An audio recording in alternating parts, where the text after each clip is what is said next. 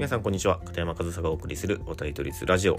10月17日火曜日今日の配信やっていきたいと思います。で今日は久しぶりに日本のプロ野球の話をしようかなと思っているんですけどまあそうなってくるとね、えー、クライマックスシリーズの話になってきますよね、えー、昨日の試合がまた劇的で、まあ、皆さんご存知の方も多いと思いますが、えー、クライマックスシリーズファーストステージ、えー、千葉ロッテマリーンズが、えー、ソフトバンクホークスを延長10回サヨナラ勝ちで下しクライマックスシリーズファイナルステージに進出と。でセ・リーグの方はね、えー、一足早く広島がファイナルシリーズ進出をね決めてはいたんですけど、まあ、この短期決戦っていうのはね、まあ、多くのドラマが生まれるというかやっぱりレギュラーシーズンとは違いますよね、まあ、そういったところはね、まあ、短期決戦の面白いところだと思いますしもう本当にこれだけ勝てばその勝敗が全体の勝敗が決まるっていうのは分かってるからこそその選手たちのプレーの仕方も違うというかもちろん作戦も違うしやっぱりそういうところが、えー、短期決戦の魅力じゃないかなと。でレギュラーシーズンはねその毎日毎日もちろん勝つことを目標にやってるんですけど本当にシーズン終盤にならないとその終わりがわからないというか、あとどれだけ勝てば何位になってとかっていうのがね、はっきりしてこないとなかなかその1試合にかける思いみたいなのもねやっぱりその140試合やる中で全てを100%モチベーションでやるって難しいですし選手としてもむしろそれを100%やっちゃうとそれが怪我につながったりも、えー、しますしだかそのレギュラーシーズン通して100%のモチベーションで戦うというのは必ずしも1試合1試合の、えー、モチベーションを100%に保つというわけではないんですよ。っていうのをやっぱり考えてみると短期決戦っていうのはその1試合1試合に100%モチベーションで臨むからやっぱり普段とは違ってきますよね。まあそれが本当に出た昨日のホークス対ロッテの試合じゃないかなと。まあ僕はねちょっと残念ながら昨日夜予定があったのでリアルタイムで試合見れてないんですけどまあハイライトとかあの試合の結果っていうのは常に見ていてもう劇的な本当にプロ野球史に残る一戦だったんじゃないかなと。いうふうに感じる、えー、試合でした。すいません。全部は見てないですけど、まあそういうふうに感じる試合でした。で、まあそのクライマックスシリーズのね、その試合の内容に関してはね、まあ正直言って全部見てないっていうのもありますし、まあもう昨日のね、試合を見てどうのこうのっていうのはね、もうあんまり意味ないかなというふうに思うので、まあすごくいい試合だったと。ホークスも負けたけれども、素晴らしい試合だったと。まあそれで、まあ昨日の試合の内容はね、終わって、まあそうなって、まあ、次何の話になるかといったら、その後のことですね。えー、勝ったチームはまだクライマックスシリーズと、あとは日本シリーズが残っていますが、まあ、ホークス負けましたよね。で負けたらもうすぐ翌日にね、えー、藤本監督の、まあ、退任っていう話が出たり、まあ、次の監督は、ま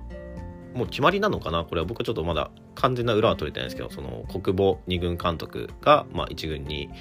えー、配置換えというような形になる。で、まあ、あとはそのコーチ陣とかも、まあ、おいおい発表されたりとか、まあ、他のチームはね、レギュラーシーズンで負けた、えー、チームとかはもうすでにね、そういった発表とかもあったりもしてますけど、まあ、えー、そういう配置換えとか、えー、就任退任みたいなことが、えー、聞こえてくる、え、時期ですよね。まあ、そういう時にその結果を残せなかったから退任するだとか、まあ、藤本監督は、えー、あれだけ補強したのに、えー、結局クライマックスシリーズ敗れてみたいな言い方とかされてますけど別に僕はその藤本監督が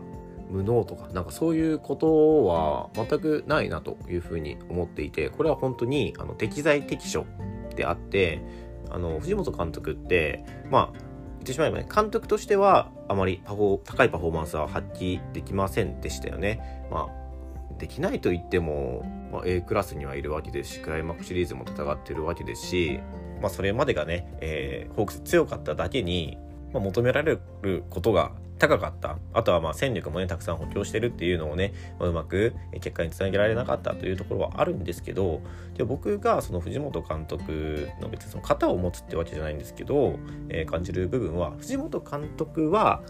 監督としての,、まあ、その能力というか、才能みたいなものはちょっとあまり高くなかったのかなというのは思います。僕もそれはちょっと感じる部分でありますけど藤本監督はそれまで、えー、2軍にいて、えー、どちらかというと育成を、えー、主にやられてきてその育成で、えー、高いパフォーマンスを発揮していた方なんですよね。だから育成がすごく得意な方でってことはそのコーチだったりそのまあ育成ということに重きを置いた2軍の監督とかっていうのにはすごく、えー、適している。そこが藤本監督の適所であって一軍の監督はその育成よりももう本当にその試合勝つことができるそういった作戦を立てたりそういった采配ができる人が一軍の監督であって別にその誰しもが、えー、監督になれるわけでもないし監督にもその才能というか、えー、能力は監督としての能力は必要でただそれだけの違いだと思うんですよね。監督として結果を残せなかった人がもうなんか今ではその野球人として指導者として、えー、能力がないみたいな言われ方されますけど決してそんなことなくて監督というポジションに合う人合わない人、えー、コーチというポジションに合う人合わない人っていうのはいるのでもうすごく簡単なポジションの話ですよね。だってポジション違ったら話変わってくるじゃないですか選手でも、えー、ピッチャーやってた人が急にキャッチャーさせられてキャッチャー下手だなみたいに言われたっていやポジション違うからってなりますよね。それと一緒だと僕は感じています。コーチと監督のその立場の違いもそれくらいの差があると僕は感じているので実際僕もやってみて監督って全然違うしコーチその育成指導をするのと采配するのって全く違うことなんですよね。だって言葉が違うじゃないですか。まず育成とか指導とか采配とか。全然その言葉でもやることが違うっていうのは明確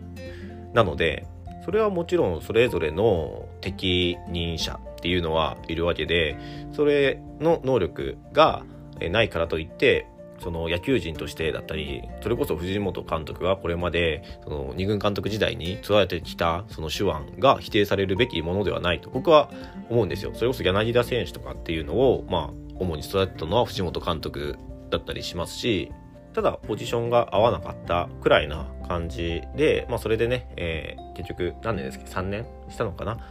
そのポジションでパフォーマンスを発揮できないっていうのはどちらかというと僕はそのそのポジションにその人を置いた人の責任だと思うので僕は球団の責任の方が大きいと思います。だってその配置するポジション配置されるポジションっていうのは自分では選べないわけで誰かから任命されてそのポジションにつくわけじゃないですか。けどそこでパフォーマンス発揮できない。けど他の場所でパフォーマンス発揮できるんだったらその配置する人の責任の方が僕は大きいと思うので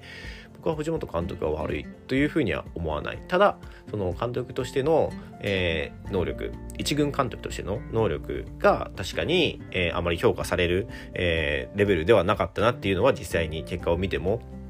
思います。もうそれはね、結果が出ちゃってるのでね、えそれは、まあ皆さんも感じるところかと思いますが、けど藤本監督が、えー、パフォーマンスを発揮できるところっていうのはそこじゃなかっただけで、僕は藤本監督のその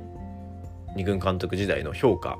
っていうのは変わらないものだと思いますしなんならねもう一回そっちに戻ってもいいと思うくらいだと僕は思っているんですがまあそうはならないのかな。まあその辺はちょっとまだ分かりませんけどだから今日僕が言いたいのは、まあ、昨日のクライマックスシリーズすごかったですねっていうのと今ね、えー、退任とか就任とか監督コーチ、まあ、選手もねあの来季の構想外とかそういった話でいきますけど今日はその監督コーチの指導者首脳陣の退任、えー、就任みたいな話がある中で、まあ、今日はね藤本監督に